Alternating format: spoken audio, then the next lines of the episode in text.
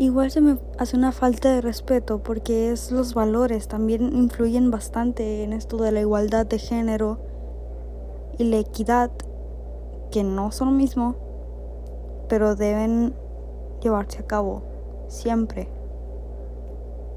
En fin, esto debe ser llevado a cabo por lo que sea, sin ninguna circunstancia. Los derechos tienen que cumplirse a las personas.